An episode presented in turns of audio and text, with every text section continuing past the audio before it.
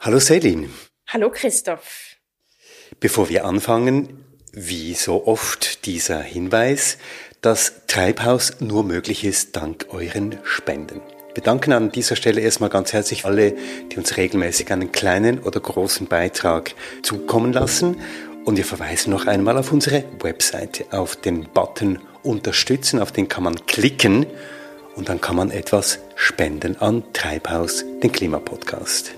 Und während wir auf Sponsorensuche bleiben, Sponsoren bitte melden. Aber heute beschäftigen wir uns eigentlich mit einer Zahl. Mit einer Zahl, die in den letzten Jahren immer mehr an Bedeutung gewonnen hat. Eigentlich ist es mehr ein Datum. 2030. Treibhaus. Der Klimapodcast mit Selin Elba und Christoph Keller. Selin, wir sprechen heute am Tag 2, nachdem in Basel-Stadt darüber abgestimmt wurde, ob der Kanton bis im Jahr 2030 klimaneutral sein will. Und die Basler Bevölkerung, die Stimmberechtigten im Kanton Basel-Stadt, haben Ja gesagt zu diesem Ziel. Die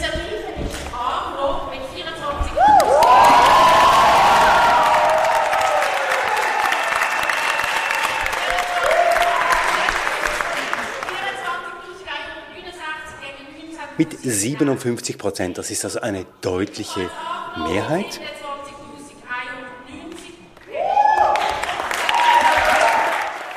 Eine noch größere Mehrheit hat sich aber in der Stichfrage für das Ziel 2037 entschieden. Das heißt, Basel-Stadt wird bis im Jahr 2037 klimaneutral sein.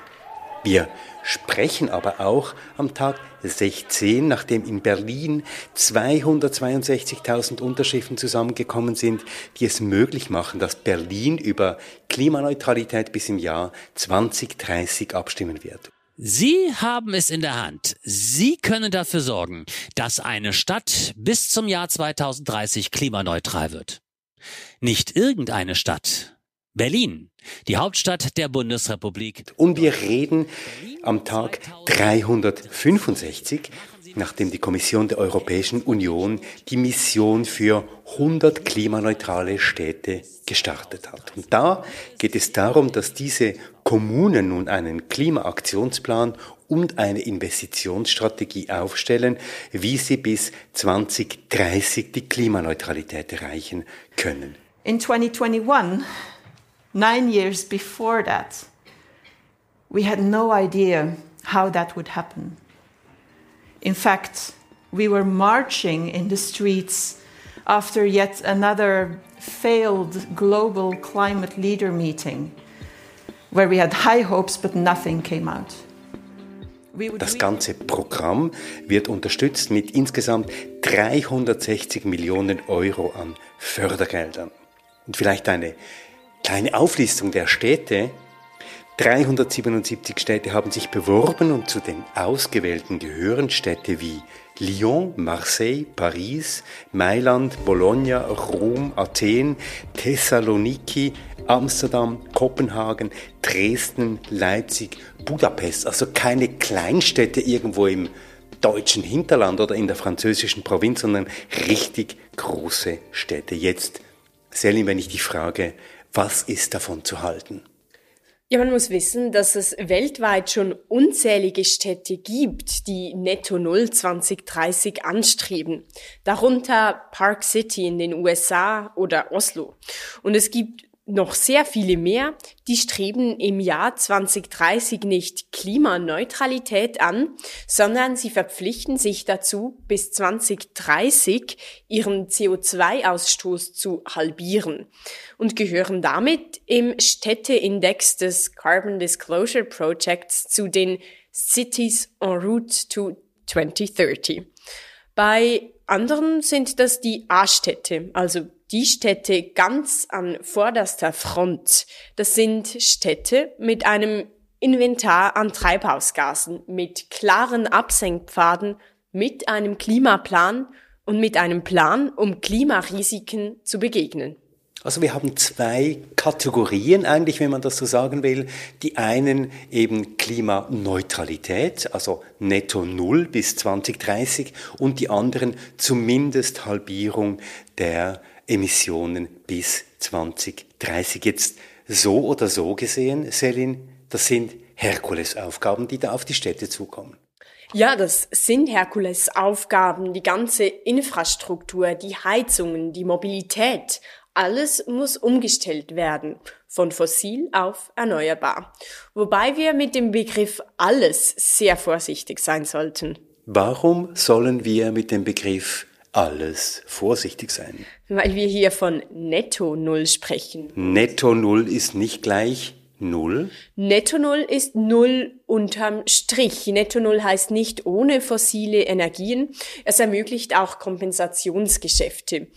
Man kann also als Land oder als Stadt trotzdem CO2 emittieren und dann ähm, Geld in Projekte, zum Beispiel im globalen Süden, investieren, ähm, die dann zu Einsparungen führen sollen.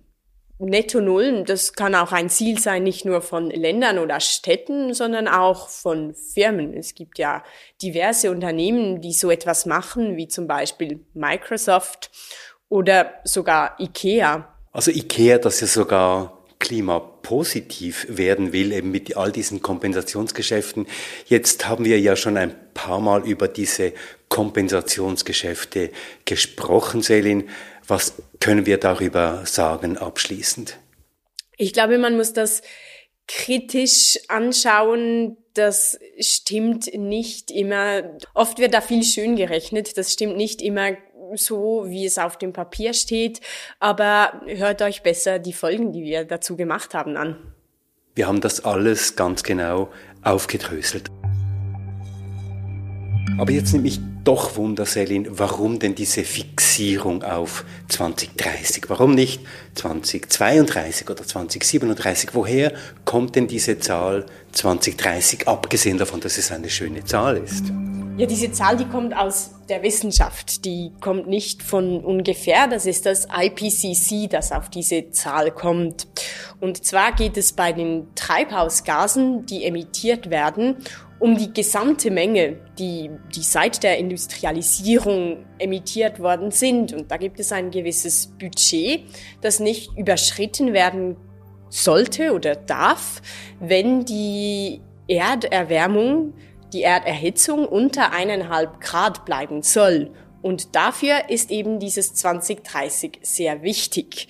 Das IPCC kommt zum Schluss, dass bis 2030 mindestens 43 Prozent der globalen CO2-Emissionen eingespart werden müssen und dafür müssen eben bis 2030 deutliche Wechsel gemacht worden sein. Bis 2030 muss viel passieren.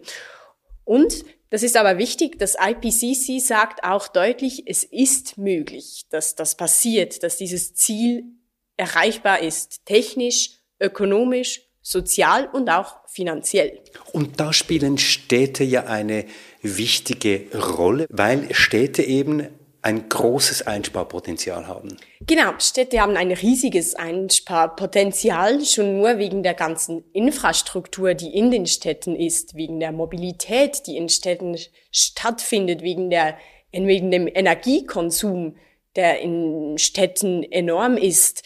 Äh, in Städten kann der öffentliche Verkehr elektrifiziert werden. Es können Heizungen umgestellt werden. Da gibt es enorm viel Potenzial und deshalb müssen gerade größere Städte 2030 als Ziel nehmen, will man diese eineinhalb Grad Marke schaffen und dazu hat sich die Schweiz ja eigentlich verpflichtet. Also insgesamt ist in der Klimapolitik das Jahr 2030 wirklich das Jahr, an dem die Wende sichtbar werden muss und auch sichtbar werden kann, weil wir und darin sind sich wirklich alle Wissenschaftlerinnen und Wissenschaftler einig, die technischen und auch die finanziellen Voraussetzungen zur Verfügung haben. Dass es möglich ist, sowohl technisch wie finanziell, das hat zum Beispiel Basel, Basel-Stadt, jetzt im Vorfeld zu dieser Abstimmung ja eine ausführliche Infrastudie gezeigt. Die hat nämlich klar aufgezeigt, dass diese Absenkpfade erreichbar sind, einfach mit jeweils größerem oder kleinerem finanziellen Aufwand über die Jahre gerechnet. Aber jetzt doch noch einen Punkt, Sally, müssen wir ansprechen. Bei all diesen Berechnungen ist ja der Konsum nicht einberechnet. Beispiel Basel-Stadt, da ist der eigentlich direkte Ausstoß an CO2 liegt bei etwa 3,4 Tonnen pro Jahr, aber der Konsum dazu gerechnet, da sind wir bei 12 Tonnen. Also der Konsum müsste in diese Buchhaltung doch eigentlich eingerechnet werden der Städte? Müsste, wenn man das genauer nehmen würde, aber da wird es enorm schwierig, das, das zu definieren, das zu machen, oder das sind zumindest die Argumente. Ich denke, das könnte schon auch möglich sein. Aber wenn wir jetzt bei den Produktionsemissionen bleiben und das jeder machen würde, wäre ja das Resultat am Schluss auch da. Da gibt es ja jetzt Initiativen, zum Beispiel von der Mikro, die bei den jeweiligen Produkten eine CO2, ähm, eine CO2-Bilanzierung anfügt, also eine CO2-Etikette. Das heißt, zumindest können die Konsumentinnen und Konsumenten jetzt entscheiden, ob sie sich für das CO2-lastige oder weniger lastige Produkt entscheiden. Ja, und ich glaube auf jeden Fall, das muss einem schon bewusst sein, dass wenn Basel 2030 dann 2037 dann klimaneutral ist, dass das die Menschen, die in Basel leben, trotzdem nicht sind. Die essen, die ernähren sich, die besitzen ein Handy, die besitzen Kleidung, die irgendwo auch hergestellt wurde. Ja. Genau, und ich denke, das ist ein wichtiger Unterschied. Das heißt, da kommen noch neue Aufgaben auf uns zu. Die kommen.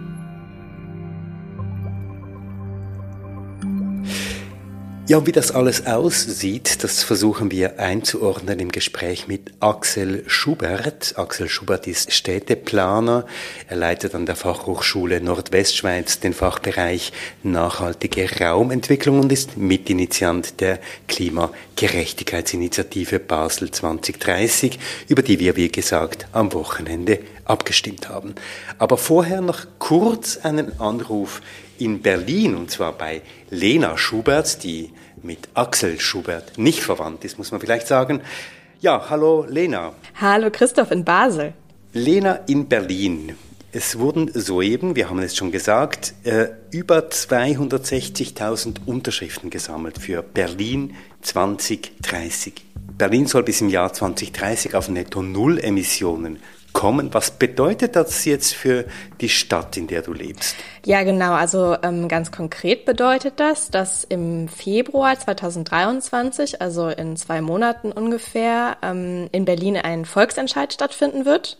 Und dabei wird über einen konkreten Gesetzentwurf ähm, abgestimmt. Und zwar müsste dann Berliner Gesetz so angepasst werden, dass Klimaneutralität statt bisher 2045 dann schon 2030 erreicht wird. Und ähm, bei dem Volksentscheid muss die Wahlbeteiligung über 25 Prozent liegen, sonst ähm, gilt das Ergebnis davon nicht. Und das ist für die Situation hier natürlich besonders, weil in Deutschland sind Volksentscheide ja eher selten. Deswegen geht's hier jetzt auch in der Stadt um schnelle Mobilisierung. Und konkret jetzt, wenn wir an die Umsetzung denken, was heißt das ganz konkret? Hast du eine Vorstellung, was das bedeutet für diese Millionenstadt Berlin, die ja doch zu einem großen Teil auf fossilen Energien beruht? Ja, also es würde erstmal heißen Auseinandersetzung, weil ähm, Klimaneustadt Berlin, die Initiative hinter dem Volksentscheid, ähm, legt erstmal keine konkreten Maßnahmen fest. Es gibt die Pläne, es gibt die Machbarkeitsstudien, das ist gar nicht die Frage. Das ist auch möglich in Berlin bis 2030.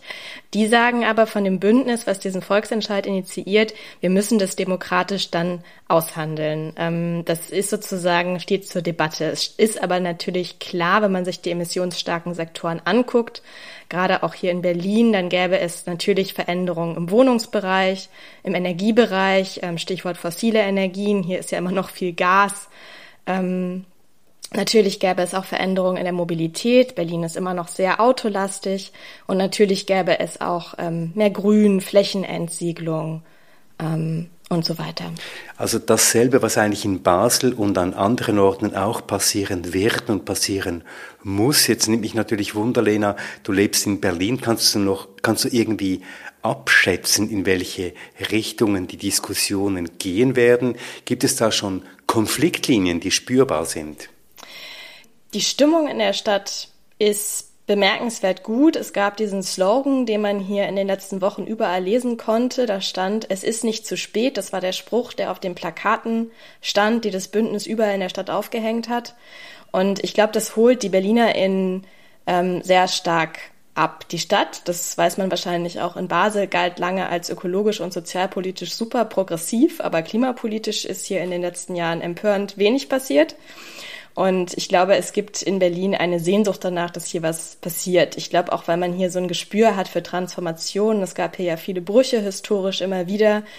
Ähm, und äh, ich glaube, das schwant den Berlinerinnen auch so ein bisschen, dass das jetzt wieder passieren wird. Natürlich gibt's aber auch massive Ängste, das haben wir auch gemerkt. Ich war ja auch mit dabei teilweise in, auf der Straße ähm, beim Sammeln und ich lebe auch in einem Bezirk, wo es äh, eine große Ungleichheit gibt, wo es viel Armut gibt. Und die Leute haben einfach Angst, dass radikaler Klimaschutz dazu führt, dass äh, sie noch äh, stärker finanziell belastet werden. Das merkt man ja auch aktuell. Hier ist die Energiewende verschlafen worden, deswegen steigen die Gaspreise gerade massiv. Es gibt zu wenig Entlastungen. Ähm, es ist wirklich, es geht um Energiearmut gerade massiv auch in Berlin. Und interessant ist aber, dass es dort trotzdem ein großes Potenzial gibt. Also all das hat nicht behindert, dass diese 260.000 Unterschriften zusammengekommen sind.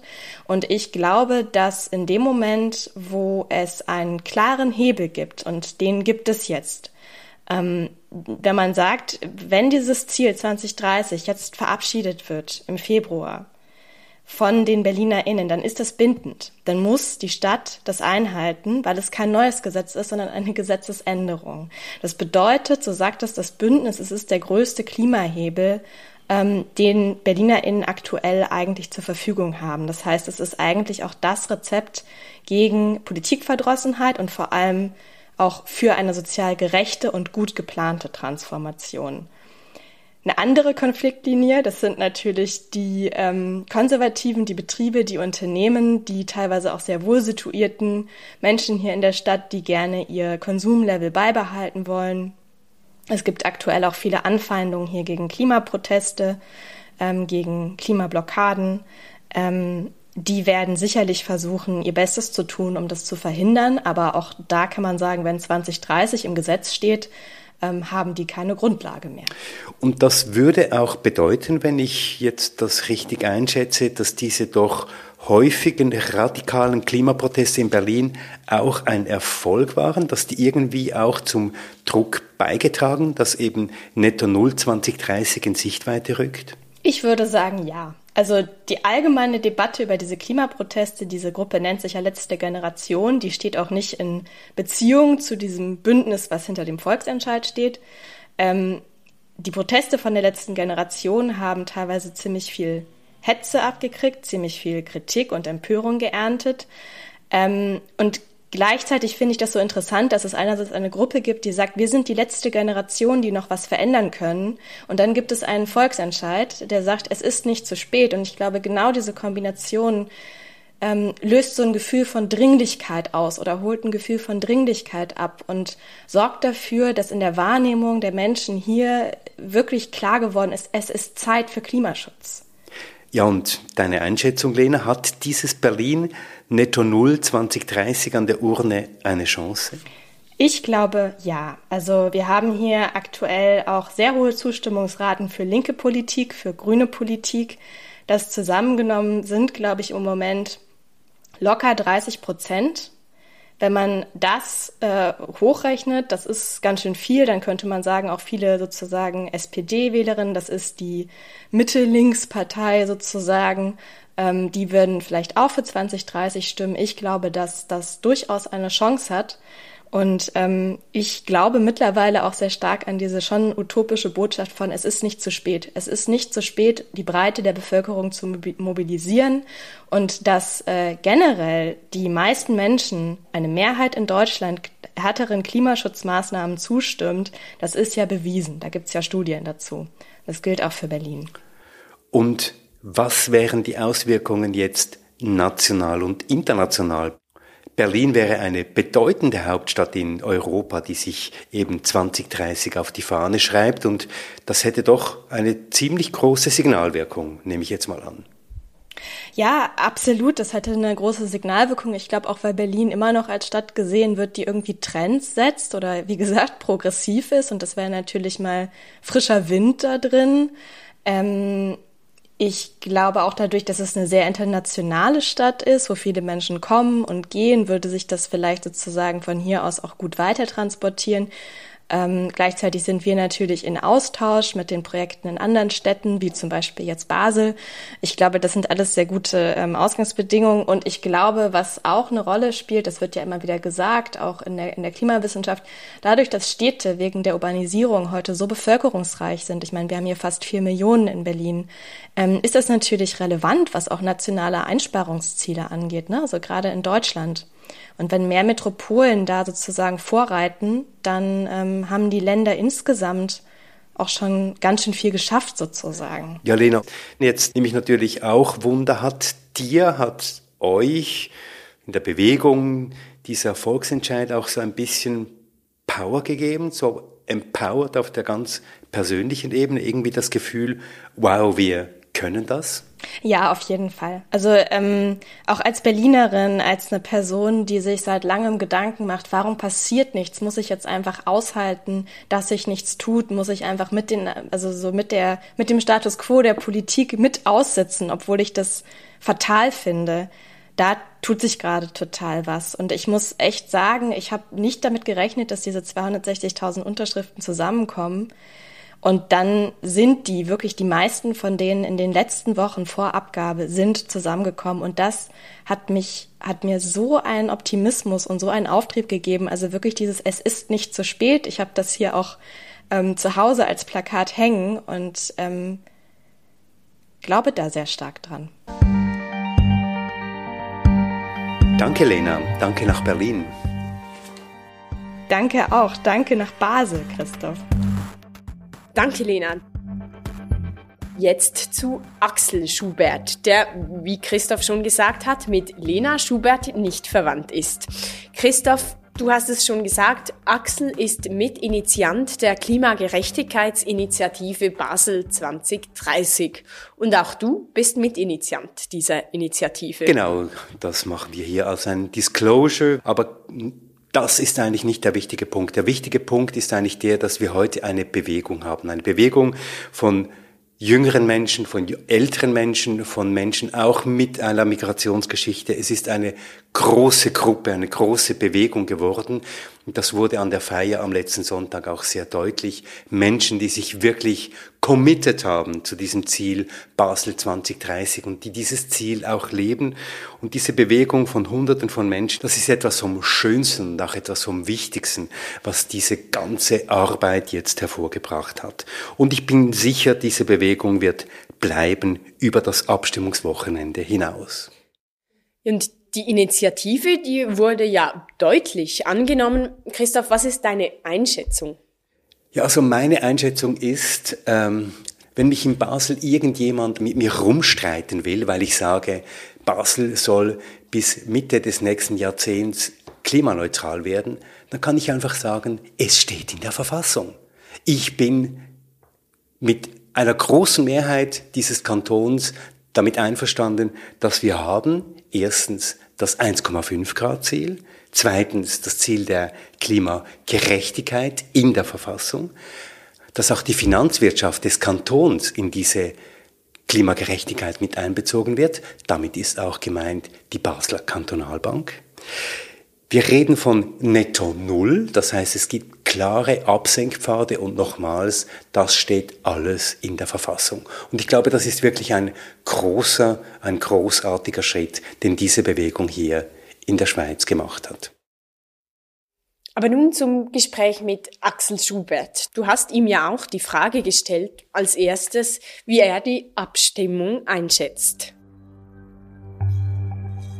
Erstmal ist es ein, ein, ein, tolles, ein gutes Ergebnis. Es zeigt, dass eine deutliche Mehrheit von den Baslerinnen oder natürlich besser gesagt von den Stimmberechtigten, die die abstimmen waren, dass diese Mehrheit bereit ist, für sozial gerechten Klimaschutz und Netto Null bis 2030 ähm, einzustehen.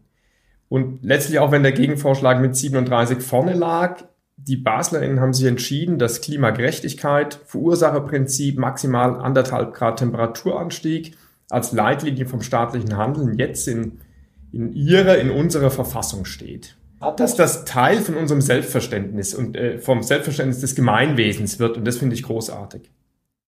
Selbstverständnis des Gemeinwesens auch deines Selbstverständnisses als Aktivist, Axel? Unbedingt. Also mit dem, dass jetzt diese Abstimmung so ausgegangen ist, ist Basel mir wieder ein bisschen sympathischer geworden, ähm, weil hier finde ich hat so eine ganz große Tendenz, so retardierend zu sein, ein bisschen langsam zu sein. Man macht schon alles gut und recht, aber wir haben jetzt, glaube ich, nochmal so ein Momentum ausgelöst ähm, äh, und Leute versammelt, die auch gezeigt haben, hey, wir sind bereit einzustehen und, und, und hoffen, äh, äh, wollen wir in dieser Krise nicht ganz aufgeben. Und ja, ich glaube, das ist das Wichtigste an, diesem, an dieser Abstimmung. Und jetzt hat das ja auch eine Signalwirkung gehabt äh, in, in den Rest der Schweiz hinein, ähm, auf andere Städte. Wie schätzt du das ein? Hat das jetzt, ist das jetzt nachhaltig oder ist es einfach so ein Moment? Ich denke schon ein Stück weit beides. Ich hoffe, wir können inspirieren. Wir haben uns ja auch ähm, ähm, von anderen Städten inspirieren lassen, ähm, das voneinander lernen und abgucken in dieser Phase, wo wir alle uns ein Stück weit auch neu orientieren, ist so wichtig. Und ähm, wenn wir da ein Stück weit anderen mit Mut machen können, vom Fleck zu kommen, wäre das genial. Das Wichtige dabei ist, glaube ich, es geht noch nicht mal so sehr um die Jahreszahlen. Ähm, was wir hier mit gezeigt haben, dass es sich lohnt, sich lokal zu organisieren, dass Klima ein Thema ist, was allen auf dem Herzen liegt und dass gerade in der Verbindung mit Gerechtigkeit sowas Kraftvolles äh, entstehen kann, wo wir ganz viele Menschen abholen können. Und wenn wir damit inspirieren können, das wäre super. Und jetzt hat sich natürlich sofort hier auch in der Stadt und in den Medien hier eine Diskussion ähm, entfacht äh, zur Frage, was ändert sich nun konkret? Also was sich jetzt konkret ändert, ich glaube es noch nicht ganz abzusehen. Ähm, eben, es hat letztlich mit 2037 dieser Gegenvorschlag ähm, gesiegt und der ist eh schon nah an dem, was aufgegleist war und was weitgehend technisch lösbar ist, wie Fernwärmeausbau, ihre Dekarbonisierung, die muss jetzt beschleunigt werden, Heizungsersatz, Elektrifizierung vom Verkehr. Und mit 2030 wäre da viel, viel klarer äh, gewesen, ähm, wir müssen bis in 15 Jahren nicht nur alles irgendwie technisch grün machen, ähm, sondern auch vieles umgestalten, weil eben dieses fossile, energieintensive schlicht runtergefahren werden muss. Und was sich diesbezüglich jetzt konkret ändert, wie wir da diese dieses Momentum aufgreifen können, wie politisch damit Druck gemacht werden kann, das ist noch ein Stück weit offen und da gilt es, glaube ich, dran zu bleiben, dabei zu bleiben. Du hast es gesagt, Axel. Ähm, 2030 ist eine kürzere Frist, ist auch irgendwie ein klareres Ziel, hätte einen größeren Hebel gemacht. Kannst du noch mal kurz rekapitulieren, warum dieses Datum 2030 also letztlich, glaube ich, haben wir da ja ein Stück weit beim Klimastreik abgeschaut. Und das ist natürlich sehr bewusst, ähm, weil wir haben ja gesagt, wenn wir hier den Weg von so institutionalisierter Politik verfolgen, dann nicht mit irgendwelchen Zielen, sondern mit denen, die auch in der Klimabewegung verankert sind. Ähm, weil ohne Inspiration und ohne Rückhalt von der Klimajugend wäre all das, was wir jetzt gemacht haben, ein bisschen eine trockene Übung gewesen und wir hätten es, glaube ich, auch nicht hinbekommen. Die Frage war also damals eher, ist das Ziel 2030 netto null, was die Klimabewegung Ende 18 ausgerufen hat, plausibel, macht Sinn. Und da kommen dann sofort die beiden Aspekte Gebotenheit und Machbarkeit. Und geboten ist 2030 allemal. Das zeigen alle Studien zu den noch verbleibenden ähm, CO2-Budgets der Schweiz. Je nach Gerechtigkeitsansatz ist unser Budget hier schon durch.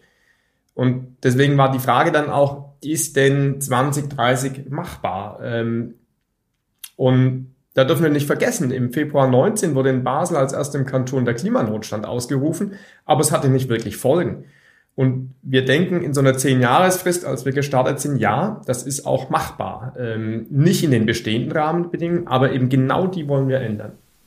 Und das heißt auch, jetzt nochmal ganz konkret gesagt, man geht davon aus, dass die technischen und die, ich sage jetzt mal, die infrastrukturellen Voraussetzungen vorhanden sind, um dieses Ziel zu erreichen. Die technischen Möglichkeiten sind, glaube ich, weitgehend vorhanden. Ähm, es sind dann tatsächlich äh, natürlich auch äh, so Fragen, wie kriegen wir das umgesetzt? Wie kriegen wir die Häuser entsprechend schnell saniert? Wenn wir die Fernwärme schneller ausbauen, dann gibt es natürlich dieselbe Länge an Kilometern von Baustellen in kürzerer Zeit. Es sind ja nicht mehr Baustellen, es sind einfach kürzere Zeit. Wenn, und da können wir die technischen Mittel aufbringen. Ähm, es ist eher die Frage, wie organisieren wir uns, dass wir all das hinbekommen?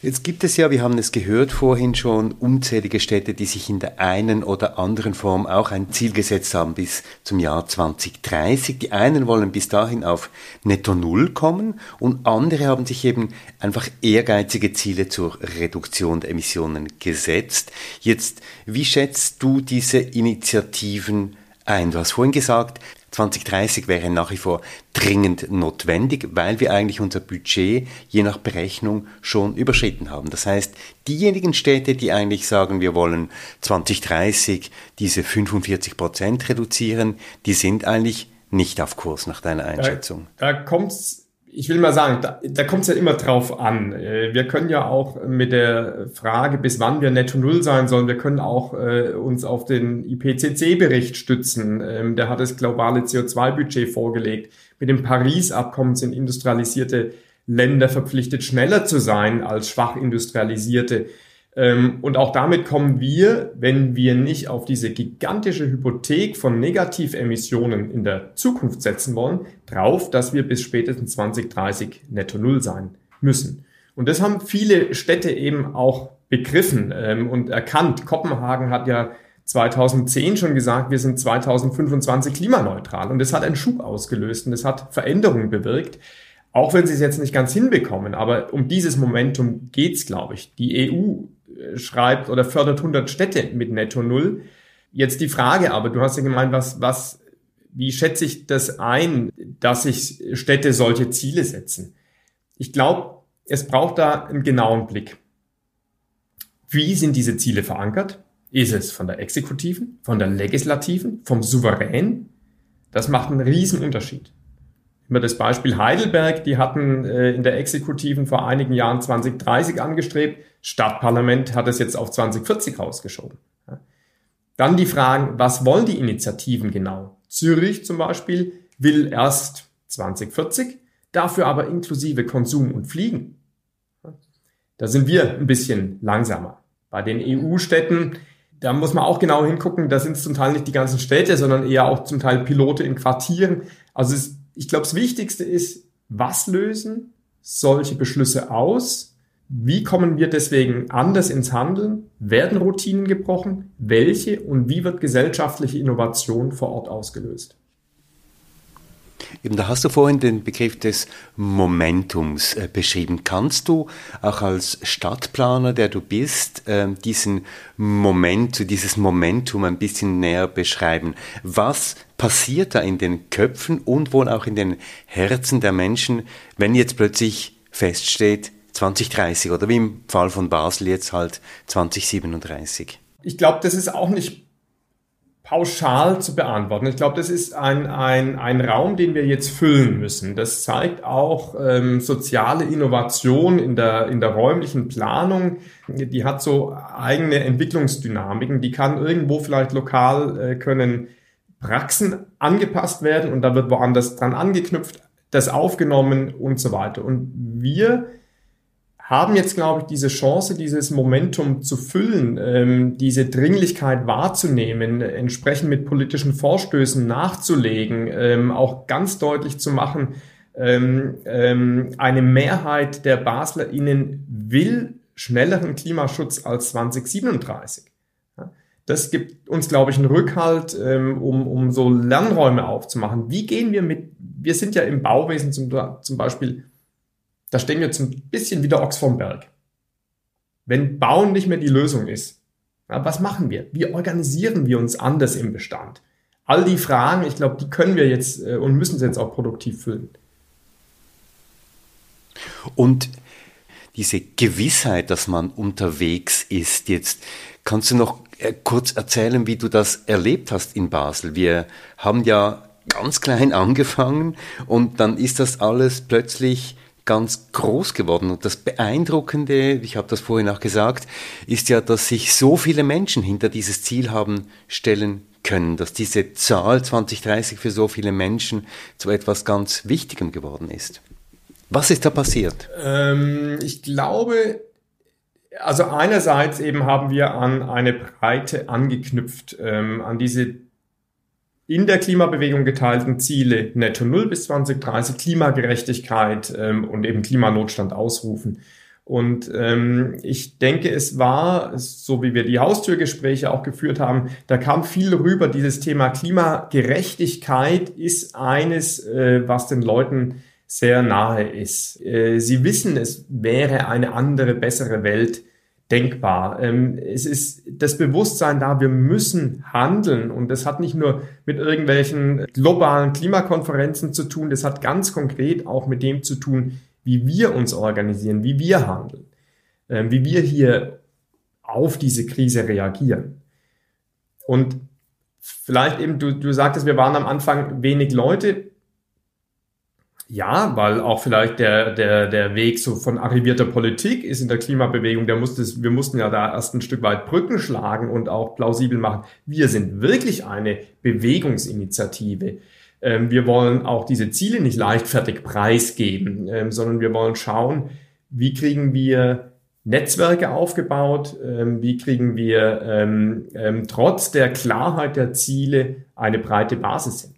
Und das hat sicher geklappt ganz gut, ähm, äh, vor allem weil auch im Laufe des Prozesses dann diese Idee des Organizing reingetragen wurde, ähm, diese Verankerung in den Lokalgruppen, die Diversity-Fragen, ähm, wie, wie, wie knüpfen wir an Communities an, ähm, die wir nicht so auf dem Schirm hatten und so weiter. Und das war ja auch beeindruckend jetzt am letzten Sonntag zu sehen, dass eben dieses Brückenschlagen über weite Strecken eben auch funktioniert hat und dass Menschen zum Beispiel, die eben kein Stimmrecht haben, in, in der Stadt eben sich auch in der Bewegung äh, solidarisiert haben und dass die eben auch angesprochen wurden. Da ist ja die Initiative dann auch so etwas wie eine Brückenschlagerin gewesen. Ich glaube unbedingt und ich sehe da auch eine, äh, tatsächlich eine, eine große Chance in beide Richtungen, weil von Menschen, die hier leben, sich aber klassisch äh, in den Politikbetrieb nicht einbringen können, weil sie nämlich die Rechte dazu nicht haben, von denen können wir ganz viel lernen. Von den Erfahrungsschätzen können wir viel lernen. Von ihren Betroffenheiten können viel, wir viel lernen und müssen das auch, wenn wir ähm, in eben das, was wir uns ja auf die Fahnen geschrieben haben, in eine sozial gerechte Umsetzung gehen wollen. Und da ist es ähm, auch toll gewesen zu sehen, wie dankbar Leute dieses Angebot aufgenommen haben, dabei zu sein, ohne die formalen Stimmrechte zu haben. Jetzt Axel, jetzt geht's ja dann irgendwie, wir haben darüber schon gesprochen, um die Umsetzung und da wird ja ein Begriff, der in der Initiative beziehungsweise im Artikel neu in der Verfassung eben zentral ist, der Begriff Netto Null. Die Interpretation von Netto Null wird aber voraussichtlich eine größere Rolle spielen. Jetzt aus deiner Perspektive, was könnte sich rund um diesen Begriff Netto Null für Konfliktlinien ergeben? Also nochmal so vielleicht, warum Null ähm, oder Netto Null? Wir wissen ja, dass die Erderhitzung weitergeht, solange wir CO2 emittieren. Ja, und erst wenn der Ausstoß auf Null ist, stoppt es heißer werden. Jetzt gibt's aber so ein absolutes Null nicht, weil es immer auch Restemissionen gibt, ähm, die schwer wegbekommen, äh, die wir schwer wegbekommen können. Chemische Prozesse bei der Zementherstellung, ähm, Tierproduktion, da ist dann Methan, ganz wichtiges Thema. Ähm, und solche Restemissionen müssen reduziert, aber dann eben mit Negativemissionen ausgeglichen werden, das unterm Strich eine Null gibt.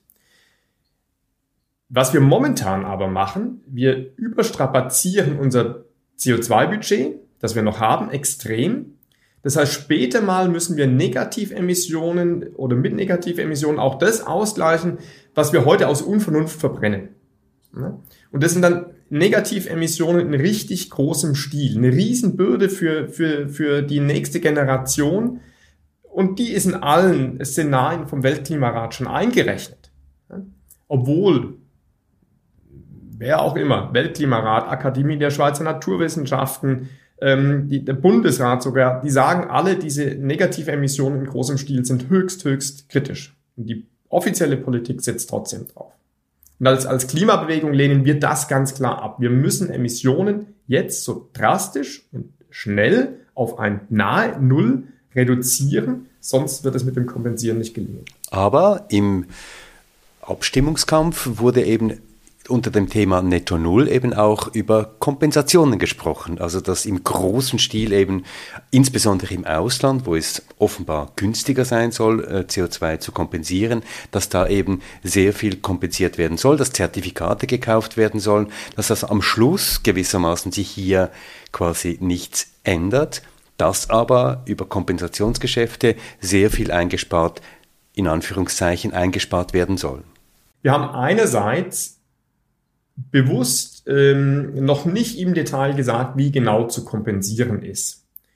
Ähm, weil das ein hochdynamisches Feld noch und ich will es mal so sagen, wie, wie bei einer Badewanne, egal wo man einen Stöpsel ziehen würde, das Wasser läuft ab und egal wo wir das CO2 rausholen, es äh, mindert die globale CO2-Konzentration. Das heißt, die Kompensation oder dieses Rausholen von CO2 muss nicht bei uns im Kanton erfolgen.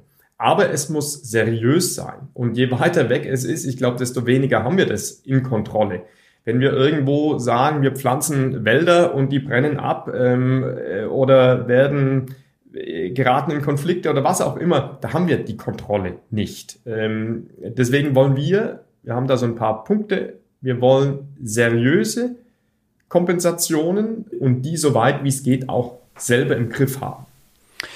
Jetzt bei alledem, Axel, die Bevölkerung des Kantons, der Stadt hier, des Umlandes wird irgendwie mitmachen müssen. Es werden sich Dinge verändern. Es wird nicht mehr so sein wie vorher. Wir haben noch nicht in allen Konturen eine Vorstellung, wie diese Zukunft aussehen wird, aber es wird sich einiges ändern. Jetzt, wie macht das die Bewegung hinter Basel 2030, um die Herzen der Menschen, wenn ich das so sagen darf, irgendwie weiterhin zu gewinnen. Also wir haben eine Mehrheit auf unserer Seite, aber die muss ja irgendwie mit dabei bleiben. Das ist richtig. Und, und, und, und die Mehrheit muss noch, ich will mal sagen, sie muss noch mehr werden. Und sie muss auch ähm, äh, im Parlament noch irgendwo äh, entsprechende Mehrheiten äh, haben bei Vorlagen. Ja, wie erreichen wir die Herzen der Menschen? Ich glaube, also die Menschen gibt es, glaube ich, nicht. Ähm, das sind die Handlungsmotivationen vielfältig. Die einen handeln, wenn ihr Herz blutet, ähm, weil sie Angst haben, dass Schönheit und Integrität von dieser tollen, faszinierenden Natur kaputt geht, wenn unsere Lebensgrundlagen zerstört werden, wenn sich Menschen äh, aufmachen, zur Flucht gezwungen werden wegen wiederkehrenden Dürren und die anderen handeln, ähm, weil ihr Herz äh, glüht, ähm, äh, weil sie sind erreichbar, weil sie denken, hey, die Welt kann in so vielem so viel besser funktionieren. Warum Konkurrenz, Stress, Konsum? Warum nicht mehr vom anderen, von Entschleunigung, Kooperation, nachbarschaftlichen Nahbeziehungen, Solidarität, von all dem? Ja, und ich glaube, wir brauchen beides. Sowohl müssen wir mit dieser Dringlichkeit arbeiten, weil sie ist einfach da und sie muss auch Maßstab unseren Handels bleiben. Aber wir müssen auch mit den Potenzialen arbeiten, sie verfügbar machen, die in einer Transformation hin zu einer gerechteren, besseren, klimagerechten ähm, Welt liegen. Und ich glaube, wir als Menschen, wir sind auch ein, ein Stück weit ein Herdentier. Wir gucken ab, wir imitieren, wir wollen nicht ausgeschlossen sein. Und ist es erstmal normal, dass wir uns nicht mit zwei Tonnen durch die Stadt bewegen, um kurze Distanzen zurückzulegen? Dann wollen wir auch anders mobil sein. Ist es erstmal normal, dass wir kein Fleisch von Tieren essen, die qualvoll gemästet wurden? Wer freut sich dann an Bildfleisch? Für all das müssen aber die materiellen Grundlagen vom Zusammenleben geändert werden. Es darf dann nicht bei moralischen Appellen bleiben. Und, und ich glaube, die Chance müssen wir jetzt nutzen, dass Staat und Gesellschaft uns selber Lust macht auf ein besseres, gutes, klimagerechtes, glückliches Leben. Axel, das war ein sehr schönes Schlusswort. Vielen herzlichen Dank. Danke auch. Das Gespräch mit Axel Schubert. Axel Schubert ist Städteplaner und ist Mitinitiant der Klimagerechtigkeitsinitiative Basel 2030, über die Basel am Wochenende abgestimmt hat. Ja, Selin, jetzt nehme ich natürlich Wunder, du lebst im Kanton Aargau. Jetzt haben wir gehört, es gibt 100 Städte, die auch 2030 anstreben in ganz Europa. Zumindest wollen sie das. Es gibt diese große Abstimmung in Berlin jetzt im kommenden Februar. Basel 2037 ist ein Ziel. Es gibt auch andere Städte in der Schweiz, die sich ambitionierte Ziele ähm, gesetzt haben. Wie schätzt du das ein für einen Kanton wie zum Beispiel, so einen typischen Mittellandskanton wie der Kanton Aargau? Also ich will ja keinen Kaffeesatz lesen, aber ich denke, das wäre schwierig in, in Kantonen, die weniger aus Städten bestehen, die, die ländlicher sind, die traditionellerweise eher rechts abstimmen. Ich denke, die Gespräche drehen sich da viel mehr ähm, drum, was, was machbar ist, wie viel Finanzen man gerade in etwas geben will und nicht, wie viel man machen müsste, um ein gewisses Ziel zu erreichen. Ich glaube, das ist ein allgemeines Problem in der, im Klimadiskurs in, in der Schweiz, vermutlich auch im Ausland, ähm, an vielen Orten, dass man, dass man nicht von einem Ziel ausgeht, dass man nicht sagt, gut, die Wissenschaft sagt, 2030 klimaneutral wäre gut und nicht nur wäre gut, wäre nötig, sondern dass man mehr so darüber redet, was, redet, was ist jetzt gerade so okay, wie viel, wie viel wollen wir gerade jetzt machen. Und ich, ich kann mir vorstellen, dass eine, eine solche Initiative in anderen Kantonen, in vielen Kantonen einen deutlich schwereren Stand hätte. Aber mal schauen, ich meine, vielleicht ergibt sich da ja doch was. Also Verhalten optimistisch oder Verhalten pessimistisch, Selin? Kann ich das so zusammenfassen? Ja. ich gebe mir Mühe.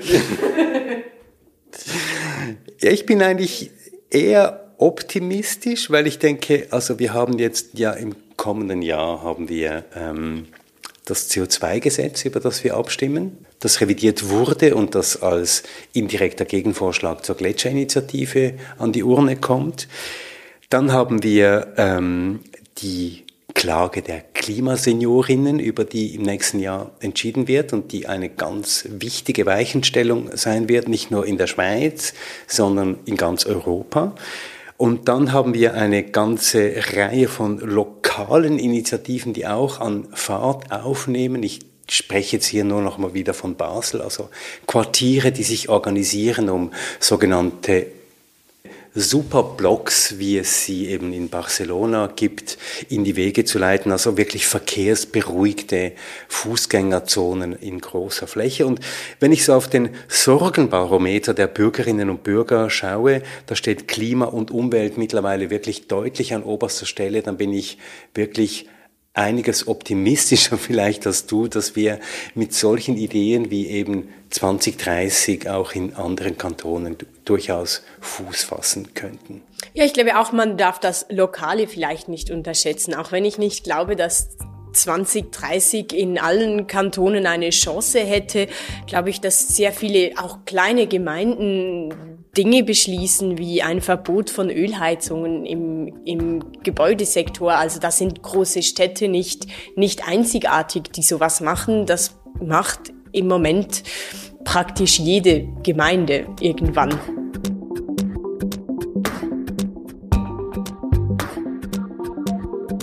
Also es tut sich was.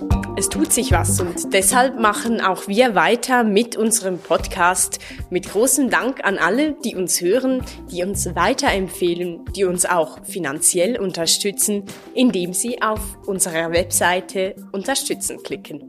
Der berühmte Button. Ganz kurz noch ein paar Zahlen. Wir sind in der Zwischenzeit bei über 25.000 Downloads mit unserem Podcast. Unsere Community wächst und die Feedbacks sind auch immer häufiger. Wir freuen uns darüber sehr. Und ja, als letzte Ausgabe in diesem Jahr bringen wir auch etwas aus dieser Community. Eine Kollaboration mit dem Klimakontor www.klimakontor.ch. Die Dokumentation einer Diskussion, die im Tanzhaus in Zürich stattgefunden hat zum Thema künstlerische Autonomie in der Klimakrise. Das tönt jetzt vielleicht etwas abstrakt, aber ich war da an der Diskussion im Tanzhaus und es ist überhaupt nicht abstrakt, sondern es war ein sehr anregendes Gespräch, ein sehr langes Gespräch, muss man sagen, aber wir werden ja Zeit haben um die Weihnachtstage herum. Teilgenommen haben an diesem Gespräch oder teilnehmen werden an diesem Gespräch Katja Löpfe, Direktorin des Tanzhauses Zürich, Alexandra Gavilano, Umweltwissenschaftlerin und Klimaaktivistin. Dabei ist auch Isabel Wong, sie ist Zukunftsforscherin und Lina Hasenfratz, sie ist Klimaaktivistin und Schauspielerin. Und mehr verraten wir an dieser Stelle nicht. Außer vielleicht, dass das Gespräch moderiert wurde von Lena Schubert und Johann Otten, unsere KollegInnen in der Redaktion von Treibhaus und von Charlotte Mattheisen, die übrigens einen schönen Podcast produziert, der heißt Im Körper. Vielen Dank, Selin. Vielen Dank, Christoph. Bis zum nächsten Mal. Treibhaus, der Klimapodcast, ist eine Produktion von Podcast Lab mit Lena Schubert, Samuel Schläfli, Olivier Christe, Johann Otten, Anna Viertz, mit der Musik von Lukas Fretz und mit Selin Elber und Christoph Keller. Treibhaus ist zu finden auf unserer Webseite www.treibhauspodcast.ch, auf Spotify, auf Audible, auf Apple Podcasts und wenn euch dieser Podcast gefällt, wenn ihr Anregungen habt, Kritik und Ideen, dann schreibt uns auf Facebook und per Mail an mail@treibhauspodcast.ch oder auch auf Instagram.